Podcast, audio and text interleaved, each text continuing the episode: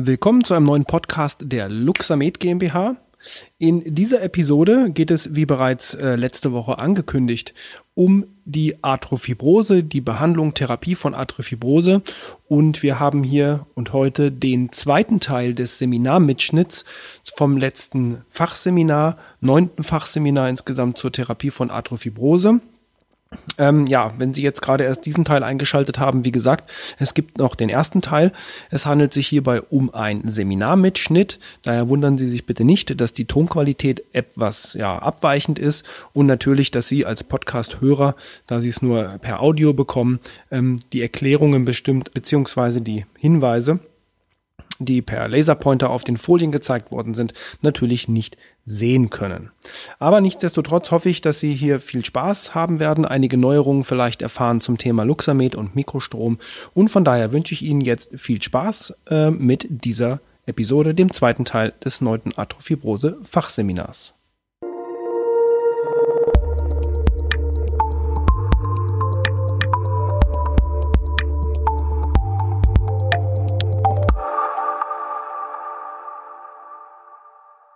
Und wie lassen sich grundsätzlich physikalisch-elektrotechnische Größen eigentlich auf den menschlichen Körper applizieren? Lassen sie sich applizieren oder nicht? Und ja, sie lassen sich applizieren, gibt es verschiedenste Literatur drüber. Die Bioelektrizität, ich meine, dass Strom im Körper vorhanden ist, wissen wir. Die Zellen haben ein natürliches, äh, eine natürliche Zellspannung. Ähm, jeder Herzschlag, wenn wir ein EKG oder ein EEG abnehmen, was messen wir dort? Wir messen elektrische Impulse. Also Elektrizität ist für den Körper grundsätzlich nichts Schädliches.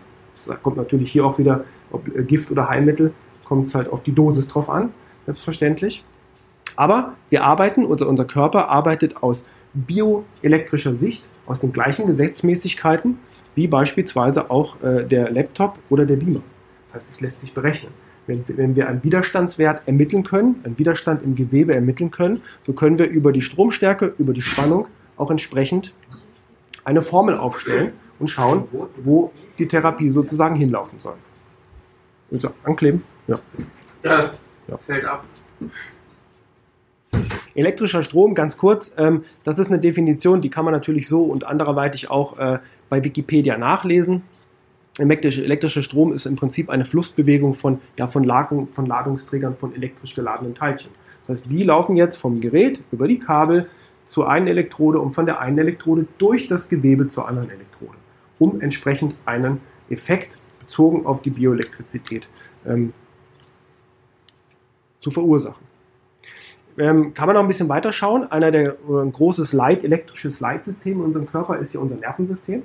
Und wenn wir uns die, die Synapsen anschauen, so ähm, weiß man mittlerweile, dass die Synapsen selber kein Leiter sind.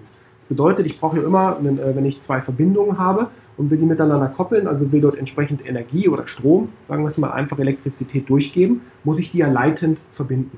Und hier haben wir aber keine leitende Verbindung. Das heißt, wir haben hier eine Art kapazitiven Widerstand, der abhängig ist. Also kapazitive Widerstände sind, äh, können durch bestimmte Frequenzen angeregt werden, modelliert werden, durch Druckverhältnisse, auch wieder durch, durch Temperatur. Und eben dieses machen wir über spezifische Frequenzen im Falle des Mikrostroms. Man kann sich das elektrotechnisch im Endeffekt so vorstellen, das wäre so ein kapazitiver Widerstand. Das Ganze sieht hier aus, wir haben hier eine Elektrode, das wäre jetzt auch eine Klebeelektrode auf der einen Seite, haben die Gegenklebeelektrode und haben hier irgendwo unser Dielektrikum, also unseren kapazitiven Widerstand in der Mitte. Weil wir versuchen ja, diesen Widerstandswert, den wir hier ermitteln, auch entsprechend zu verändern, um einen Effekt zu erzielen. Und dafür nutzen wir den Mikrostrom, also mal einfach dargestellt. Hier die Gegenüberstellung, die ich eben schon erwähnt hatte. Ich habe mal das TENS genommen. Ich weiß, es gibt verschiedenste andere klassische elektrotherapeutische Verfahren, aber das sind tatsächlich ähm, Angaben aus einer Studie, die ich gleich noch zeigen werde, heraus. Beim TENS arbeiten wir in der Regel mit Stromstärken weit über einem Milliampere. 3, 4, 5 Milliampere teilweise. Im Mikrostrombereich liegen wir in der Regel unter 500 Mikroampere. Hat einen ganz wichtigen Hintergrund, warum wir das tun, komme ich auch gleich noch drauf. Ähm, das hatte ich bereits gesagt. Wir haben eine Schmerzdämpfung. Wir haben eine Reduktion von ATP ähm, durch zu starke Ströme, wie sie im Tänzbereich schon auftreten. Das ist ganz interessant, weil man sollte sich mal den aktuellen Trend vor Augen führen des EMS-Trainings. Das EMS-Training, jetzt hat jetzt ja nichts direkt mit Therapie unmittelbar zu tun, wenn wir uns das aus Trainingszwecken mal anschauen, Ähm, aber das hat zwei extreme Nachteile. Einmal hat es den Nachteil, dass wir die ATP-Produktion nachweislich damit vermindern im Gewebe.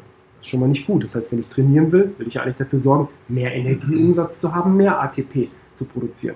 Der zweite Punkt ist, dass wir bei Strömen, so ab 1 Milliampere gibt es auch nette Untersuchungen drüber, ähm, die Kreatinkinase anregen. Und zwar sehr, sehr stark anregen im Körper.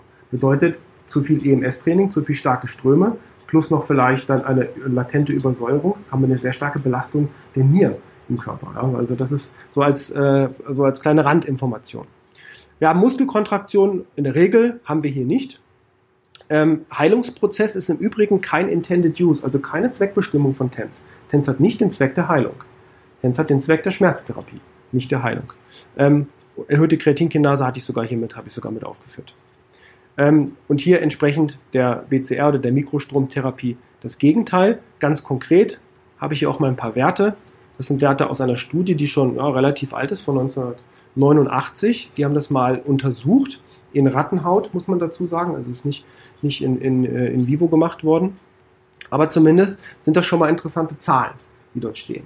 Ich würde die Zahlen mal grundsätzlich in Frage stellen, weil das Messung von intrazellulären ATP 1989 relativ schwierig war. Ich weiß es deshalb, weil ich mit dem Fraunhofer Institut eine ähnliche Studie nachgebildet habe und das war schon ein relativ schwerer Bereich, wirklich intrazelluläres ATP zu messen oder speziell in den Mitochondrien, die Mitochondrienaktivität de facto zu messen.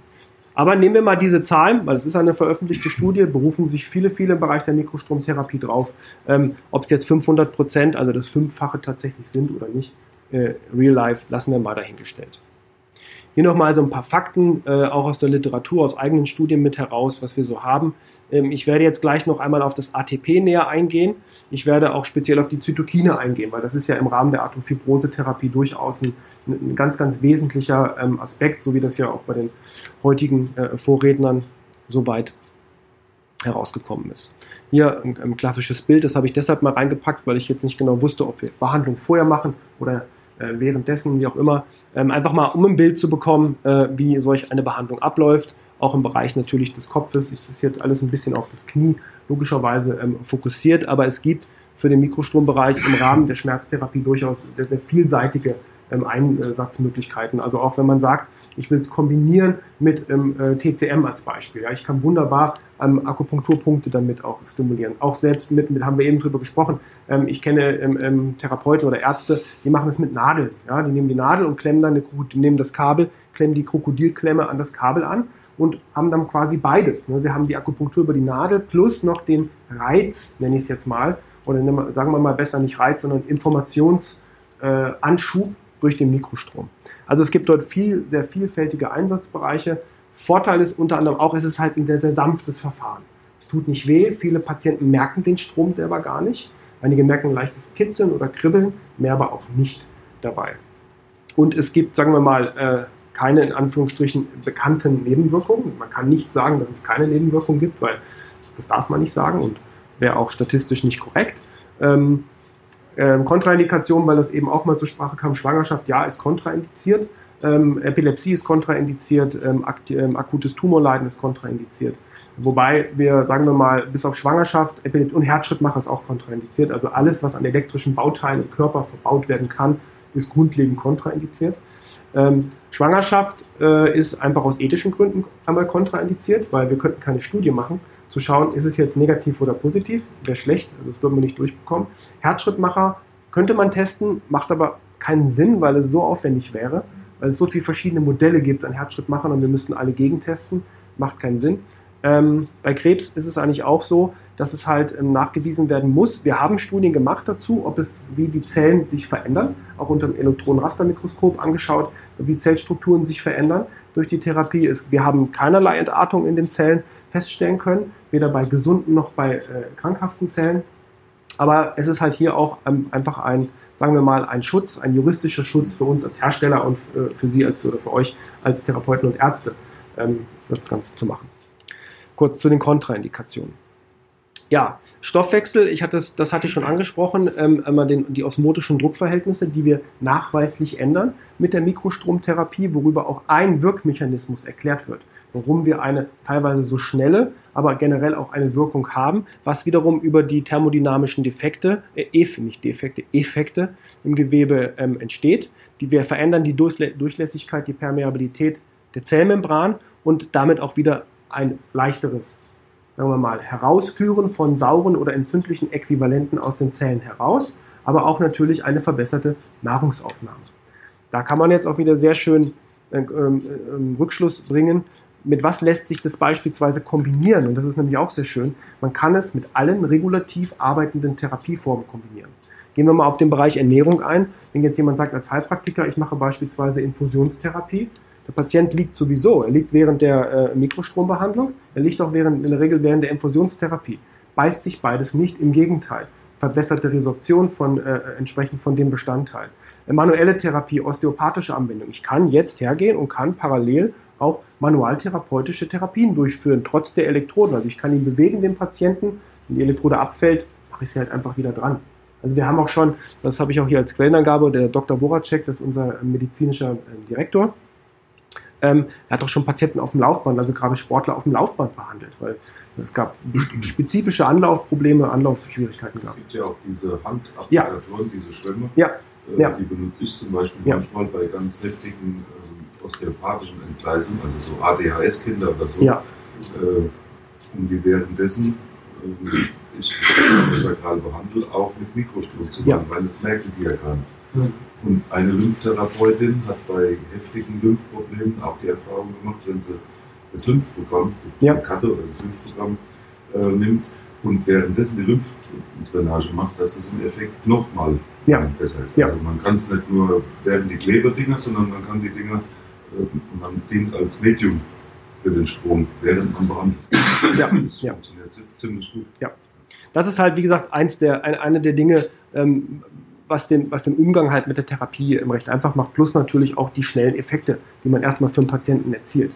Also schnell lasse ich jetzt natürlich im Rahmen der Arthrofibrosebehandlung mal dahingestellt. Das ist, schnell ist ja generell immer relativ zu betrachten. Was ist jetzt ein schnelles Ergebnis? Ähm, ich will jetzt mal auf ein bisschen Literatur und Studien eingehen, um dann mal den, den Hintergrund auch ganz aktuelle neue Studien die ich mit reingepackt habe, zu erklären. Da kommen auch nochmal an, da kommen auch nochmal Anwendungsbeispiele, wie auch das mit dem Armband, sehr schön. Da ist auch nochmal ein Bild mit drin. Dann erkläre ich nochmal diese äh, Elektroden, diese Vielzahl an Elektroden, was dahinter steckt, in so einem kleinen Schaubild. Finde ich immer einfacher, in so Schaubildern zu erklären. Und nochmal ein, zwei tatsächliche Patientenfallbeispiele. Jetzt leider nicht aus dem Bereich der Arthrofibrose, da habe ich jetzt auch kein, kein Bildmaterial wie Röntgen oder MRT vorliegen, aber ich habe beispielsweise jetzt einen auf jeden Fall einen Bandscheibenvorfallpatienten drin und äh, noch ein, zwei Sachen.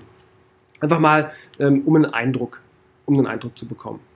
Ähm, da können wir relativ schnell drüber gehen. Das ist diese ATP-Studie. Und hier sieht man mal jetzt, hier ist die Stromstärke, ja, angefangen bei 10 Mikroampere bis 5000, also 5 Milliampere. Und hier ist die Konzentration vom ATP im Gewebe. Und deswegen erklärt sich jetzt auch, warum wir bei 500 Mikroampere in der Regel kappen. Also das Gerät kann durchaus mehr als 500 Mikroampere, aber keins der vorinstallierten äh, Programme arbeitet mit mehr als 500 Mikroampere, weil wir wollen natürlich, was Zellregulation betrifft, das ATP durchaus nutzen und es nicht reduzieren durch die Therapie. Ich hoffe, auch diese Episode des äh, zweiten Teils vom Mitschnitt vom neunten Arthrofibrose Fachseminar hat Ihnen gefallen und Sie haben ein klein wenig Neues erfahren.